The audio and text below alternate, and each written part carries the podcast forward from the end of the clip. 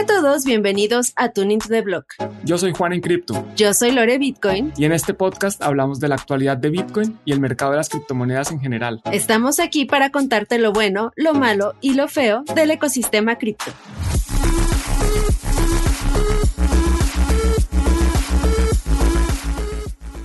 Hola, ¿qué tal? Bienvenidos una vez más a Tuning to the Block. Hola Lore, ¿cómo estás? Hola Juan, muy feliz de ahora sí estar en compañía tuya. Me abandonaste en el último live de Tuning to the Block, pero se entiende, se entiende y sabemos que la vida bitcoiner muchas veces eh, no nos da para tanto. Queremos hacer tantas cosas, queremos construir tanto y sin embargo, pues la vida no nos alcanza y pues ni modo, así nos pasó en esta ocasión. Em, y espero que puedas acompañarnos ahora sí el siguiente lunes, Juan. Claro que sí, Lore, esa era la idea. Yo tenía todo programado, lista la agenda. Y bueno, todos los que son padres de familia y madres de familia saben que las cosas que pueden pasar, no siempre se puede hacer lo que uno quiere. Y como tú dices, a veces los bitcoiners tratamos de acaparar eh, nuestra atención en muchas cosas y, y se nos hace imposible cumplir con todo. Pero bueno, hoy estamos acá y yo creo que vamos a responder una de las preguntas que por lo menos a mí más me hacen. Y no es una pregunta fácil de responder porque cuando me dicen, eh, bueno, ¿qué libro de Bitcoin debería empezar a leer o debería comprar? ¿Por dónde empezar? A mí me cuesta decirlo porque es que hay muchos libros de muy alta calidad y cada uno pues tiene como su especialidad, ¿no? Como que hablan de distintas cosas y depende también de, de la persona, de qué es lo que quiere aprender, qué es lo que quiere estudiar, qué es lo que quiere leer. Eh, ¿tú, ¿Tú qué respondes normalmente cuando te hacen esa pregunta, Lore? ¿Qué libro de Bitcoin me recomiendas? Uy, eh, mira, yo creo que uno de los más sencillos, y acá no voy a empezar por el orden de nuestra lista, porque antes de saber que Juan y yo hicimos toda una lista muy completa de muchísimos libros, eh, yo diría que uno de los más sencillos sería Inventemos Bitcoin. Justamente, Juan, lo acabas de señalar en nuestra pequeña lista que tenemos compartida. Eh, Inventemos Bitcoin definitivamente es una lectura que no se pueden perder porque eh, explica Bitcoin de una manera súper sencilla. Yo no lo sabía, pero haciendo una pequeña investigación para este episodio, eh, el autor, Jan Pritzker, escribió este libro después de dar diferentes charlas a alumnos de secundaria. Es decir, este libro, seas de secundaria, seas de primaria probablemente, seas eh, una persona que apenas está involucrando en Bitcoin, seguramente le vas a lograr entender porque utiliza analogías, metáforas y ejemplos de la vida cotidiana para que podamos acercarnos un poco más a lo que es esta tecnología. Juan, ¿tú ya te leíste este libro? Yo creo que sí. Sí, Lore, me lo leí, me gustó mucho.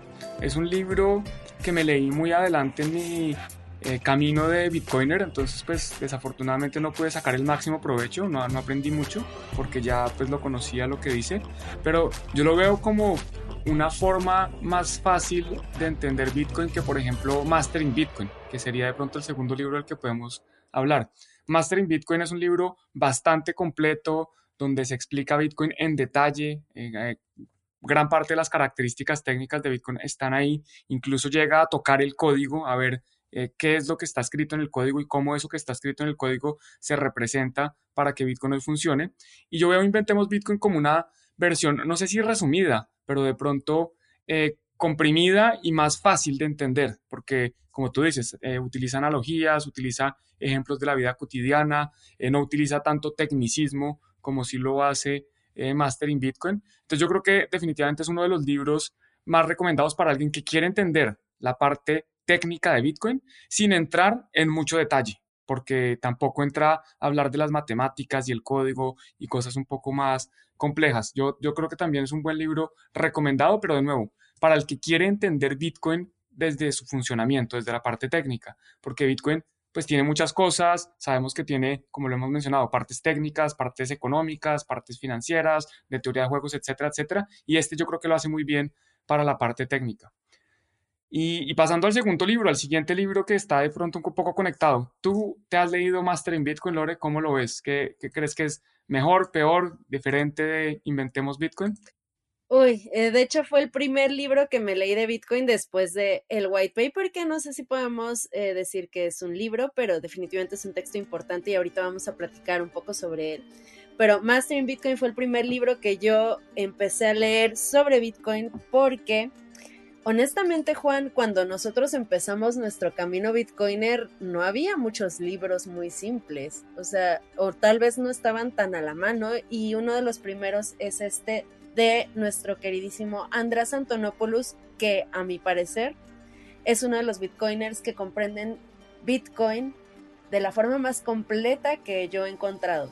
Eh, comprende muchos aspectos, como dices, eh, sociales, económicos, pero también sabe programar y sabe muy bien eh, cómo funciona Bitcoin de una manera muy profunda. Este libro, como dices, es excelente, sobre todo si, tú ya tienes algunos conocimientos de programación, porque ejemplifica con, incluso con, ejemplos muy interesantes respecto a, a cómo es el código de Bitcoin, en qué partes está qué cosa, eh, qué línea de código hace qué. Entonces, em, pues sí, Mastering Bitcoin es un libro muy completo, pero complejo, sobre todo si apenas empiezas en este camino. Los primeros capítulos son sencillos hasta cierto punto, pero eh, ya para el tercer o cuarto capítulo sí ya se pone muy compleja la situación y, la verdad es que yo no entendí muchas partes de este libro cuando lo leí la primera vez. ¿Tú, Juan? Lo mismo, Lore. Yo compré este libro temprano en mi camino de, de, aprender de Bitcoin. Como tú dices, no había muchos. Era uno recomendado en Amazon. Y no sé si por fortuna o por desgracia, pues no me lo pude leer porque ah, abrí por la mitad y estaba ya bastante complejo. No es un libro que yo recomiende para alguien que está empezando a aprender. Es un libro que, como tú bien dices, es ideal para alguien que ya algo sabe, que, ya ha leído algo de Bitcoin y que quiere entrar a, a, entender con mayor profundidad. Idealmente, para una persona que quiere echar código, que quiere empezar a, tocar las líneas de, código de Bitcoin, este libro sí es eh, ideal, pero no para alguien que va a empezar. Eh, y así como tú también mencionabas el white paper, el white paper pues no es un libro, es un documento de ocho páginas, nueve, incluyendo las referencias. Y es un documento que es muy completo en el sentido en que explica Satoshi Nakamoto eh, este nuevo sistema que ha creado, este sistema, como dice su título, eh, de transferencia electrónica o de cash electrónico entre pares. Pero, pues es un libro que de cierta forma, o un, documento que no nos explica eh, las dimensiones de lo que puede hacer Bitcoin o, su funcionamiento, ¿no? Es un libro un poco, o más bien un documento de nuevo, un poco más técnico, que yo no sé si sea la mejor, el mejor lugar para empezar. Si me pregunta alguien, oiga, ¿cómo voy a aprender de Bitcoin? Yo creo que el white paper no sería el primer documento que yo recomendaría, a pesar de todo su valor que tiene, el valor histórico, y si alguien ya sabe de Bitcoin, definitivamente eh, hay que leerlo. O sea, el, white paper hay que leerlo, repasarlo eh, y tenerlo como documento de consulta. Pero no sé si sería por donde yo empezaría. ¿Tú cómo ves o qué nos puedes contar del white paper, Lore? Mira, yo, yo, yo creo que sí sería un documento de inicio, siempre y cuando se cuente con un glosario cripto o Bitcoin. Porque obviamente se utilizan términos eh, un tanto complejos, por ejemplo, hash, ¿no? Que se mencionan en las primeras líneas del documento. Eh, se habla sobre eh, lo que es blockchain en sí, su funcionamiento. Entonces, si tú es la primera vez que estás acercándote a ese tipo de palabras, pues sí, no, no le vas a entender mucho, pero yo creo que sí es importante porque es el documento donde mejor se resume cómo funciona Bitcoin, es como leer una pequeña tesina de alguien que está proponiendo algo para cambiar el mundo y además qué mejor que es de la propia palabra de Satoshi. Entonces, yo sí lo recomendaría leer al principio, aunque no le entiendas mucho y sobre todo eh, hazte de algún glosario, ya hay muchos en internet de términos Bitcoin para que puedas entender un poquito más de lo que está hablando, porque incluso los pequeños eh, diagramas que incluyó Satoshi en este documento eh, te ejemplifican muy bien la forma en la que funciona y, por eso es que creo que tiene gran valor. Perfecto, Lore, completamente respetable. Y otro documento que, no es un libro, eh, es un documento que se publicó recientemente. Si no estoy mal, el, autor es Tour de Mister, no sé cómo se pronuncia su apellido, una persona que admiro, respeto mucho y que estoy muy emocionado porque voy a ver en los próximos días en Ámsterdam. Se llama Bitcoin la Reforma. Es un documento, si no estoy mal, son más o menos 16 páginas, no, no es muy largo, y explica un poco, hace un paralelismo de lo que estamos viviendo ahorita, la situación, digámoslo así, geopolítica, económica mundial, cómo se parecía con la situación del el siglo XVI y cómo lo que en ese momento, en el siglo XVI, vimos que fue la separación de la iglesia y el Estado, hoy lo estamos viendo con la separación de el dinero y el Estado. Básicamente es un libro que plantea la tesis de que Bitcoin representa esa separación del dinero y el Estado. Me parece genial, es un documento increíble y pues no es un libro, pero yo creo que haces muy bien, Lore, en incluirlo porque es, es un placer leerlo. Además está traducido al español y está de acceso gratuito. Entonces, eh, más que recomendado, creo que ese sí sería uno de los que yo recomendaría para entender de nuevo, un poco, aquí no se habla de la técnica, de, de, la tecnología, de la criptografía detrás de Bitcoin, sino un poco más de las implicaciones eh, socioeconómicas que Bitcoin puede tener y lo, y lo plantea pues con una tesis muy, muy bien hecho. Entonces ese, ese libro me gusta mucho. ¿Tú por qué lo incluiste, Lore, en, en nuestra lista si no es un libro? Eh, bueno, lo que pasa es que eh, buscando libros de Bitcoin en mi camino, encontré una página que se llama Libro Blockchain, que de hecho justamente es de donde descargué este libro de forma gratuita, como mencionas, está en PDF, lo pueden buscar ahí, libroblockchain.com. Eh, este documento a mí me abrió mucho los ojos en cuestión de la ideología y lo que significa Bitcoin para esta revolución de pensamiento eh, cómo abrir eh, un recurso tan preciado como por ejemplo fue la palabra en su momento y en este caso el dinero, el abrirlo hacia el público, que la gente de a pie tengamos esta seguridad de, estar en un sistema donde no se depende de alguien más. como también se describe la intolerancia hacia Bitcoin de parte del estatus que tiene el, el poder eh, todas estas cuestiones se plantean en este libro y a mí en lo personal me cambió mucho la visión de lo que era Bitcoin en un inicio. Yo creo que fue de los primeros tres, cuatro libros, documentos que yo leí en su momento y, por eso considero que es eh, un texto que vale la pena echarle el, ojito, porque sí, sobre todo si, si tú eh, has entrado en Bitcoin eh, desde un punto de vista totalmente financiero, queriendo hacer trading, queriendo hacer dinero rápido y todavía no concibes la magnitud de lo que es la invención de Bitcoin para el cambio de pensamiento, para el cambio de paradigmas, yo creo que este libro te va a servir muchísimo. De acuerdo, Lore. Y además, eh, volviendo al tema que mencionas de librosblockchain.com, bueno, el primer libro que creo que ellos pusieron en su página es un libro que se llama El libro de Satoshi. Y este es otro libro que también recomiendo inmensamente para alguien que ya eh, conoce Bitcoin, para alguien que ya entiende un poco de eh, cómo funciona, porque este libro nos lleva por las primeras conversaciones que Satoshi Nakamoto tiene cuando publica el white paper. O sea, incluso antes de que existiera Bitcoin, la blockchain, antes de publicar el bloque Génesis y que se pudieran empezar a realizar transacciones, Satoshi Nakamoto empieza a tener conversaciones con distintas personas que se interesan en el protocolo y que le cuestionan algunos de tanto funcionamiento técnico como implicaciones que puede tener Bitcoin.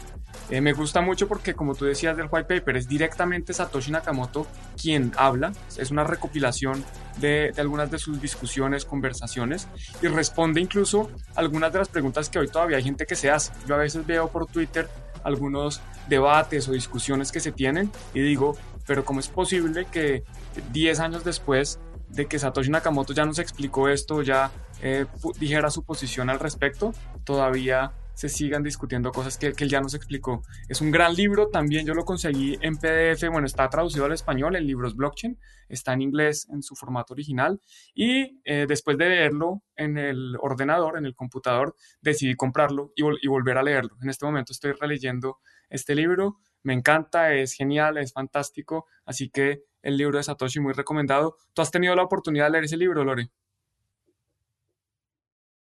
No, Juan, y justamente vamos a mencionar también los libros que no hemos tenido la oportunidad de leer, pero que sabemos que son sumamente importantes. Este libro está en mi lista de pendientes a revisar y creo que ya con esta reseña que nos acabas de dar, Juan, me acabas de convencer de que lo tengo que adelantar en mi lista de prioridades de lecturas. Lo voy a hacer y espero que también los que nos estén escuchando lo pongan entre sus primeros libros a revisar.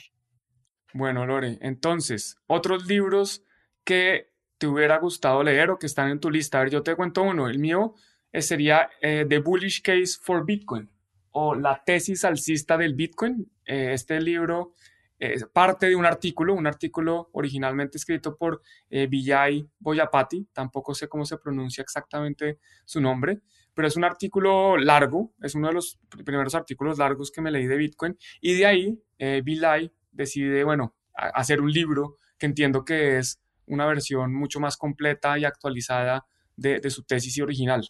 Eh, la tesis original, como les digo, me lo leí, excelente.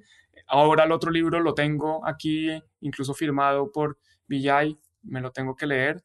Eh, vamos a ver cuándo saco tiempo, porque, porque sí, sí vale la pena actualizarse de la tesis alcista de Bitcoin. Muy bien, Juan. Y otro libro que yo tampoco he tenido el placer de leer em, es The Bitcoin Billionaires.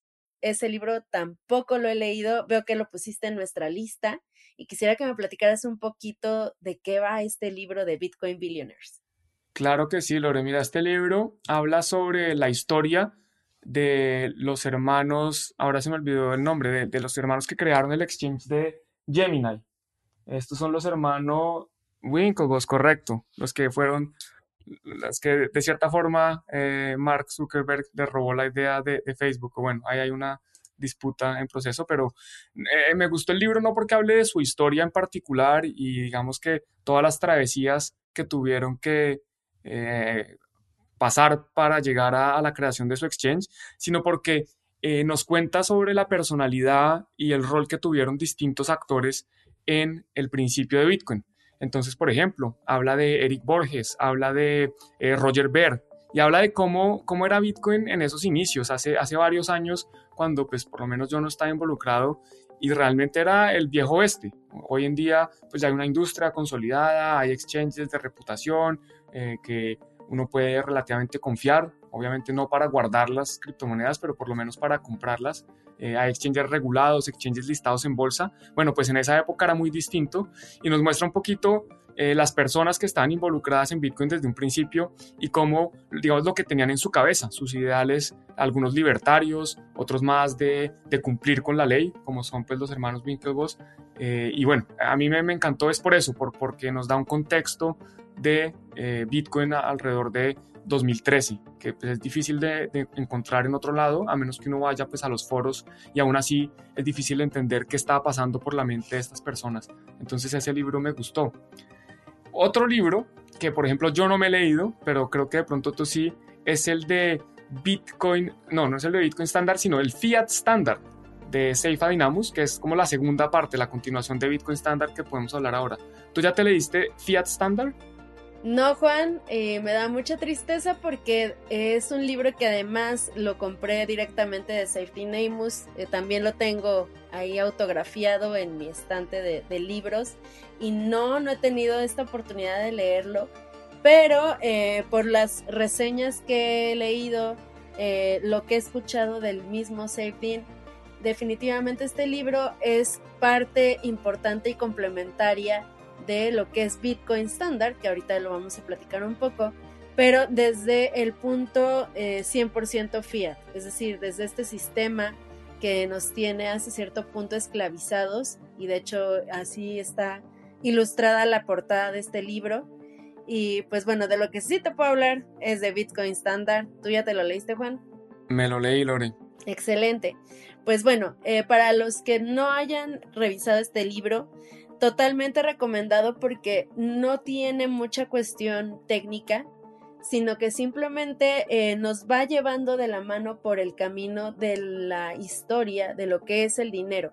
Eh, yo creo que nos invita a reflexionar sobre la naturaleza de lo que es el dinero, por qué surgió, para qué nos sirve, dándonos datos históricos muy importantes que yo creo que si no hubiera leído este libro desconocería por completo, ejemplos de por qué el dinero no necesariamente tiene por qué ser del Estado. Además de que, bueno, fue escrito por un profesor y economista muy eh, inteligente, muy brillante, y lo expresa de una manera súper pedagógica y muy, muy puntual. Eh, ¿Tú qué puedes decir de Bitcoin Standard, Juan? Yo puedo decir que lo recomiendo mucho. Yo inicialmente lo audio leí, lo escuché, o sea, lo compré en audiolibro. Después decidí comprarlo porque me gustaba, lo volví a leer e incluso llegué a tomar una clase de Seifadin. Eh, él, al principio, cuando sacó su libro, después de eso sacó unas clases eh, y también estaba el autor de un libro que tenemos en la lista que no hemos leído ninguno de los dos, que se llama 21 lecciones o 21 lessons de Gigi. Bueno, pues Gigi estaba en esa clase conmigo aprendiendo de Bitcoin Standard, así que creo que más que decirles de eso, me lo leí, lo escuché y estuve en una clase de eso, o sea que de verdad que es muy, muy recomendado. Y en español, un libro que, que, tiene algunas de las características que tú mencionas, que está escrito de una forma académica, eh, muy fácil de digerir, muy fácil de entender y que de cierta forma toca distintas temáticas de Bitcoin, eh, para mí es Bitcoin lo cambia todo, de mi amigo Gael Sánchez Smith. Es un libro que de cierta forma me recordó al Bitcoin Standard cuando lo leí, pero eh, es un poco más, digamos que entra en menos detalles de eh, el Bitcoin como dinero, pero también toca otros algunos puntos y pues es de los primeros libros, si no el primer libro que me leí escrito nativamente en español sobre Bitcoin, o sea que también le tengo un gran aprecio. Entonces ese libro entiendo que también lo leíste, Lore. Sí, Juan, eh, también eh, lo tengo autografiado por Gael, me lo regaló, eh, lo conocí en, en, la BitConf en El Salvador, un gran sujeto, por cierto, muy buena onda y, me cayó súper bien y eso también fue parte de lo que me incitó a, leer este libro. Y como mencionas, Juan, este libro pues tiene como objetivo el, el, revisar los sistemas que tiene, más bien los problemas que tiene el sistema actual de monetario, eh, porque Bitcoin puede contribuir a, solventar algunas de estas problemáticas. Eh, ¿Cómo es que este dinero puede llegar a ser corrompido por los gobiernos y por todas las personas en el poder y que toman decisiones que no siempre van de la mano de los intereses públicos y de la mayoría? Eh, generalmente hay cierta cuestión de corrupción en los sistemas y es que a final de cuentas el dinero es una herramienta y cualquier herramienta puede ser utilizada para bien o para mal. Entonces cuando dejas esta herramienta en el poder de solo unos pocos es cuando generalmente termina torciéndose el objetivo real del dinero. Y este libro definitivamente pone sobre la mesa esta discusión y lo hace de una forma muy brillante, elocuente y agradable además. Así es, Lore. Y otro libro que también es escrito originalmente en español y posteriormente creo que ya ha sido traducido a distintas lenguas, es La filosofía de Bitcoin, de Álvaro Di María. Es un libro eh, bastante corto, no creo que tenga más de 100 páginas. Al principio es una explicación básica de Bitcoin para los que ya la conocen, pues de pronto va a ser un poco eh, redundante, pero la siguiente parte, la segunda mitad del libro, es impresionante, porque sí habla de ya las implicaciones sociales que puede tener Bitcoin y sociales eh, de, también desde el punto de vista de la organización eh, de los seres humanos, de cómo el Estado está en crisis y cómo eh, Bitcoin de pronto empieza a entrar en esta nueva discusión y a, permitirnos de cierta forma nuevas formas de organizarnos como sociedad. Entonces a mí este libro también me interesó mucho, es distinto de, de los demás libros porque creo que ningún otro toca como implicaciones más a largo plazo de cómo sería una sociedad eh, si el Estado dejara de existir y, cómo Bitcoin puede tener un rol en ese caso. Entonces la filosofía de Bitcoin sería otro de los libros que también por ser en español pues tiene un espacio eh, más cercano al corazón y también lo tengo autografiado por Álvaro aquí que estamos chicaneando de, de libros autografiados. ¿Tú tuviste la oportunidad de leerlo, Lore? Sí, sí, Juan, eh, me encantó porque además se pueden sacar unas citas muy interesantes de este, de este texto. Eh, Álvaro definitivamente logró plasmar de una manera muy hermosa lo que es la filosofía detrás de Bitcoin. Justamente ahorita estoy revisando mis, mis apuntes, estoy revisando las partes que que estuve subrayando de, en mi libro digital, porque yo no tuve el, placer de conocerlo, Juan. Espero algún día hacerlo. Eh, tú ya coincidiste con él varias veces, si no estoy equivocada. Y pues sí, quiero un libro autografiado por él, porque sí, eh, es un libro que me, me tocó el corazón.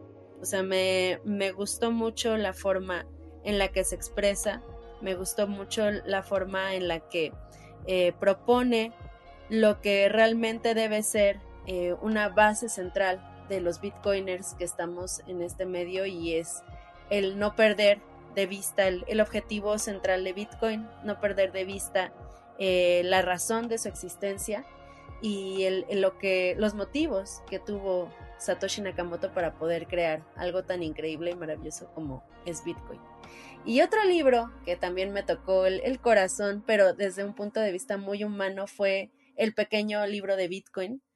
Este libro eh, tiene varios autores, no solamente uno solo, entre ellos están Jimmy Song, está Alex Gladstein, están Alejandro Machado, eh, se juntaron todos un día, eh, bueno, un, fin de semana en una cabaña remota para poder sacar este libro que además es chiquitito, es muy pequeño, tiene 113 páginas, ahorita lo estoy viendo. Y lo bonito de este libro es que eh, plasma casos particulares en, en, los cuales se expresa cómo las libertades individuales a veces son eh, manchadas por el sistema. Eh, hay ejemplos de Nigeria, Filipinas, Venezuela, Estados Unidos, de personas que hubieran tenido una forma de llegar a la libertad mucho más, eh, ¿cómo decirlo? Sí, de una, de una mejor forma si hubieran tenido Bitcoin, porque expone casos reales de personas que pasaron por cuestiones muy difíciles eh, debido a, la realidad económica en sus países. ¿Tú ya lo leíste, Juan?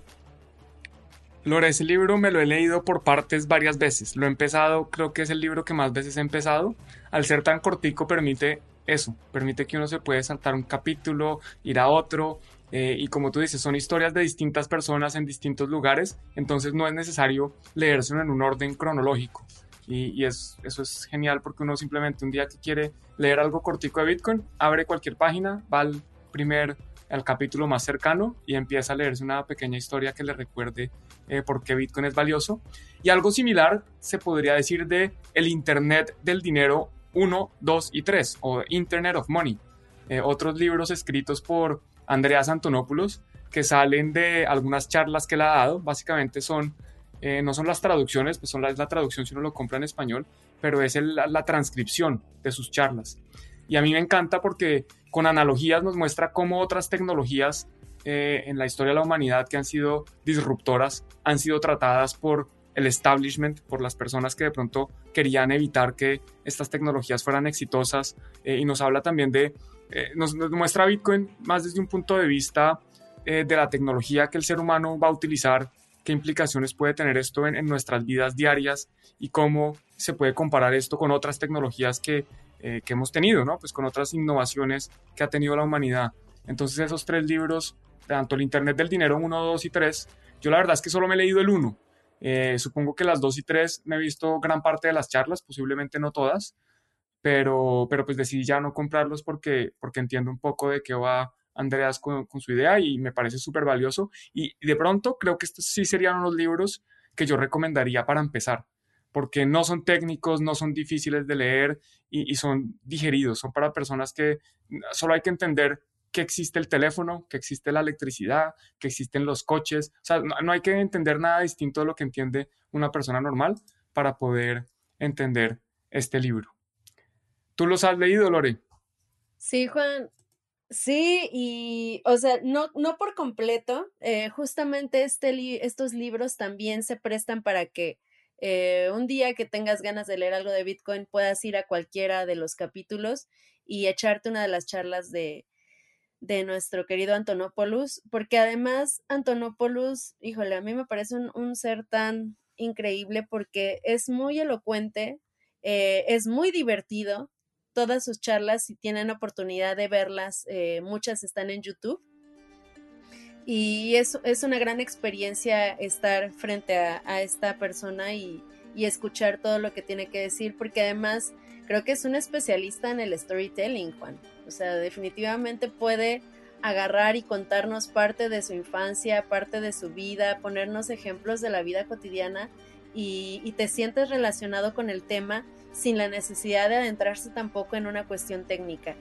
De estos libros, eh, yo me acuerdo que me, me, sorprendió una parte, no recuerdo en cuál de los tres está, donde habla sobre por qué Bitcoin eh, tiene que ir despacio, ¿no? Y, y, es esta analogía que hace con un avión que lleva millones de pasajeros adentro y si tú quieres hacerle un cambio de, motor, un cambio de, del funcionamiento de, este avión, pues tienes el riesgo de que colapse, de que se caiga a la, tierra y se estrelle.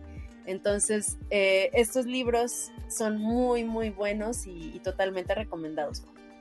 Buenísimo, Lore.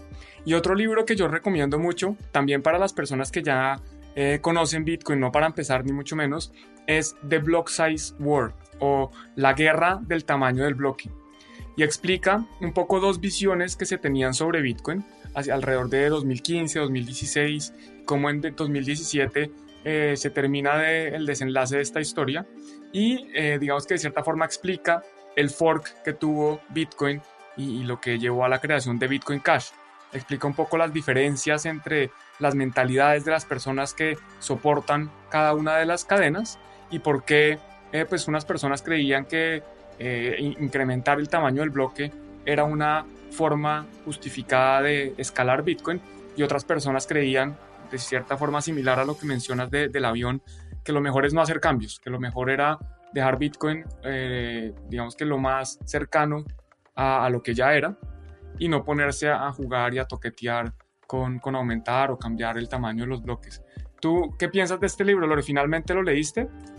Sí, sí, eh, estoy todavía en proceso porque antes de saber que yo no puedo leer un libro solamente, o sea, leo un, un, rato un libro y luego me cambio a otro, entonces este libro está en proceso de lectura, pero me encantó la parte histórica, Juan. Eh, hacen un resumen excelente de toda la problemática desde el inicio, desde cuáles fueron los actores participantes de esta guerra eh, de blockchain, del, tamaño de los bloques y también incluso qué participación hubo ahí medio fugaz de parte de Satoshi, eh, qué individuos fueron los participantes, cuáles eran las propuestas originales, en qué se terminó. Y yo creo que si te interesa saber cómo son los hard forks y lo que se vive en un hard fork de la magnitud que se vivió en Bitcoin, este libro lo tienes que leer. Y bueno, pasando a otro tipo de libros, Juan, porque ya hemos revisado libros históricos, libros sociales, libros eh, con problemáticas y filosofía. Eh, quiero pasar a uno de mis géneros favoritos de libros y es la ficción.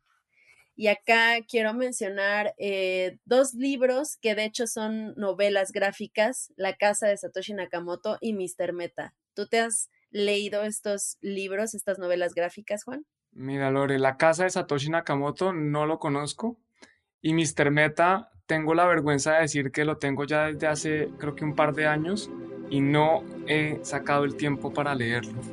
Eh, tengo que leerlo porque además es de un, de un amigo también, de Carlos, eh, pero bueno, ahí, ahí está en mi lista de pendientes. Tengo varios libros por leer y hay otro también de ficción, escrito por mi ahora amigo Aketza Aguilera, que se llama 2038 con B de Bitcoin. Compré este libro hace un par de semanas en tapa blanda y me encontré a Aketza hace tres días, fue el sábado, y me, me regaló el libro, tapa dura, autografiado con un mensaje dedicatoria que por favor lo cole, que, que, que, lo adelante en la lista de libros porque él le hace mucha ilusión que lo lea. Entonces voy a, voy a repensar, voy a reordenar la lista de, de libros porque sí quisiera leérmelo y también Mr. Meta.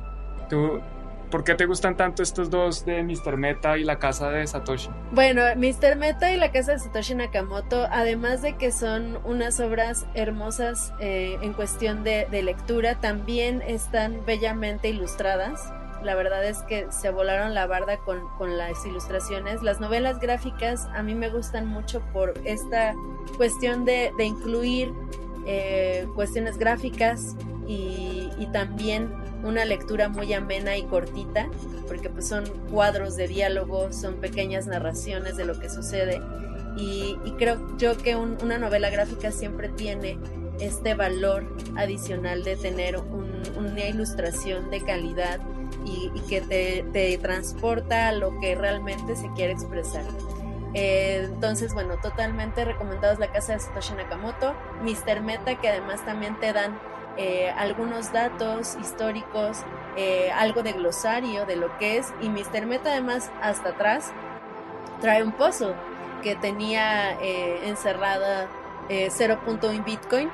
Ya se logró descifrar este, este pequeño acertijo, pero está interesante la manera en la que lograron cifrar esta, esta private key que desencadenaba más bien que abría el acceso a este 0.1 Bitcoin.